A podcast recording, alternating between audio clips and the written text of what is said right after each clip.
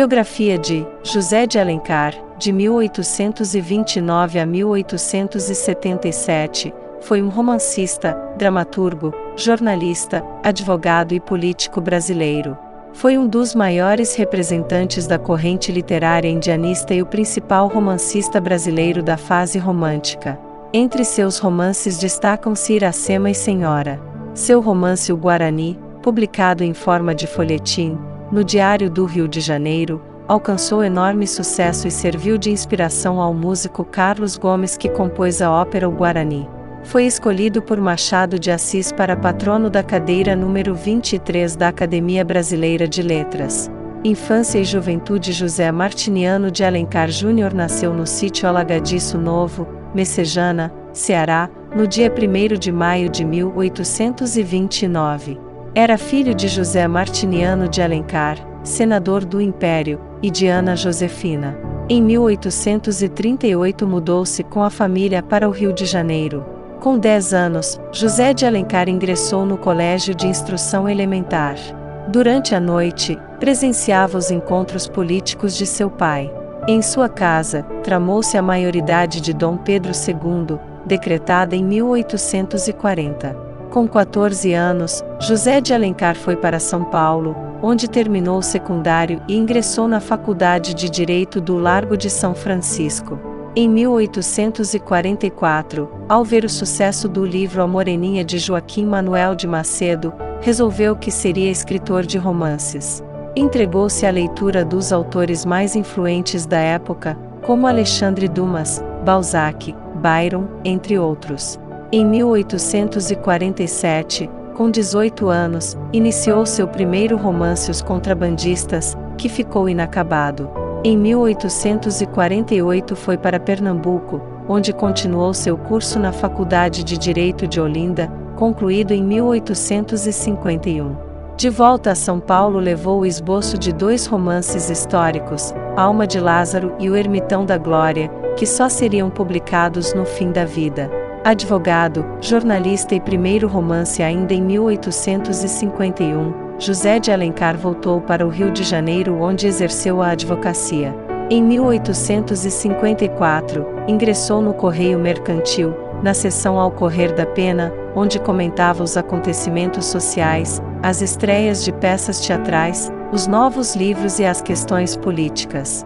Em 1855 assumiu as funções de gerente e redator-chefe do Diário do Rio, onde publicou, em folhetim, seu primeiro romance Cinco Minutos, em 1856. No dia 1 de janeiro de 1857 começou a publicar o romance O Guarani, também em forma de folhetim, que alcançou enorme sucesso e logo foi editado em livro. Vida política em 1858, José de Alencar abandonou o jornalismo para ser chefe da Secretaria do Ministério da Justiça, chegando a consultor com o título de conselheiro, ao mesmo tempo em que lecionava direito mercantil. Em 1860, com a morte do pai, se candidatou a deputado pelo Ceará, pelo Partido Conservador, sendo reeleito em quatro legislaturas. Na visita à sua terra natal se encantou com a lenda de Iracema e a transformou em livro. Em 1865, sob um pseudônimo, publicou Cartas de Erasmo, dirigidas ao imperador, onde descrevia a situação do país. Defendia um governo forte e propunha uma abolição gradativa da escravatura. Embora Dom Pedro II não simpatizasse com Alencar, não se opôs à sua escolha para o Ministério da Justiça do Império. Em 1870 foi eleito senador pelo Ceará, porém, com os conflitos com o ministro da Marinha não foi o escolhido. Voltou para a Câmara, onde permaneceu até 1877, porém rompido com o Partido Conservador. Literatura mesmo no auge da carreira política, José de Alencar não abandonou a literatura. Em 1864, casou-se com Georgina, com quem teve quatro filhos, entre eles, Mário Alencar, que seguiria a carreira de letras do pai viu suas obras atacadas por jornalistas e críticos que faziam campanha sistemática contra o romancista. Triste e desiludido passou a publicar sob o pseudônimo de Sênio, porém, a maioria o louvava.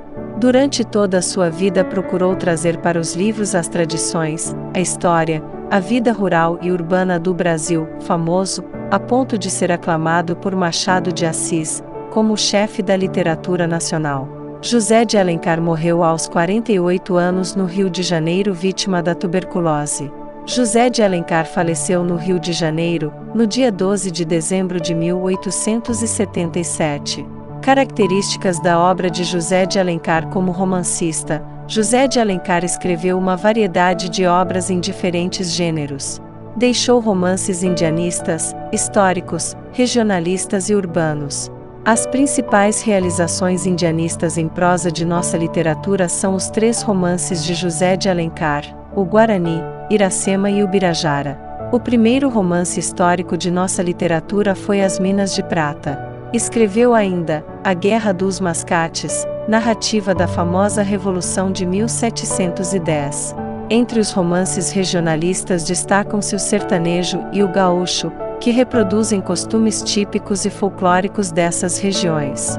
Os romances urbanos caracterizam a corte e o meio social carioca do Segundo Reinado, como A Viuvinha, Senhora, Lucila e Encarnação. Como poeta, José de Alencar escreveu o poema indianista Os Filhos de Tupã. Como teatrólogo destacam-se as comédias Verso e Reverso, O Demônio Familiar e As Asas de um Anjo. Iracema, a obra Iracema, que o autor chamou de Lenda do Ceará, é uma das mais belas realizações indianistas da prosa romântica. O romance, publicado em 1865, é quase um longo poema em prosa, tal a beleza e plasticidade de suas imagens, a musicalidade de seu vocabulário indianista e a sua densidade lírica. O romance narra a lenda, criada pelo próprio Alencar, da origem do Ceará e da civilização brasileira, fruto dos amores proibidos entre o guerreiro português Martins, que se encontra em expedição no Brasil, e a Virgem Iracema, uma jovem índia filha do pajé Araquém.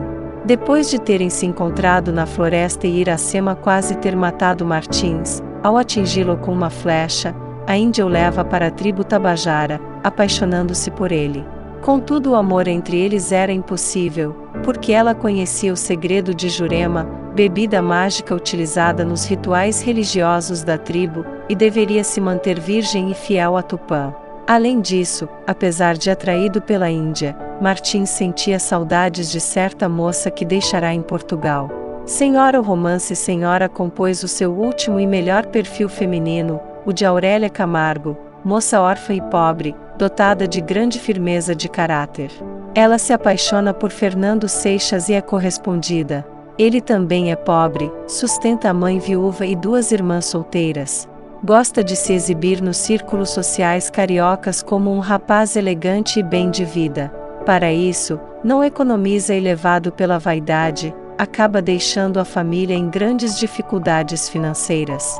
Desmancha o noivado com Aurélia e casa-se com uma moça rica, Adelaide, a quem não amava.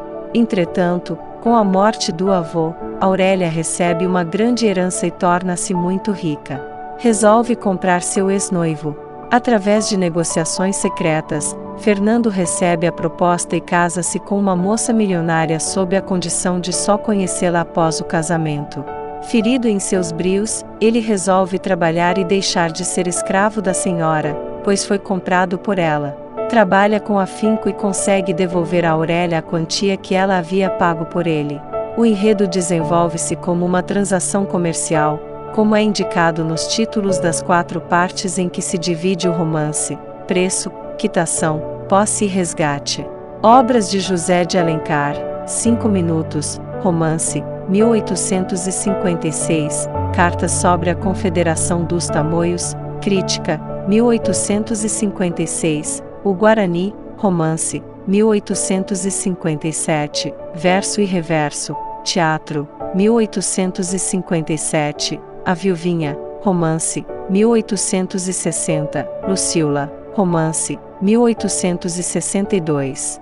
As Minas de Prata, Romance, 1862 e 1864 e 1865, Diva, Romance, 1864, Iracema, Romance, 1865, Cartas de Erasmo, Crítica, 1865. O Juízo de Deus, Crítica, 1867. O Gaúcho, Romance, 1870. A Pata da Gazela, Romance, 1870. O Tronco do Ipê, Romance, 1871. Sonhos Douro, Romance, 1872. Tio, Romance, 1872.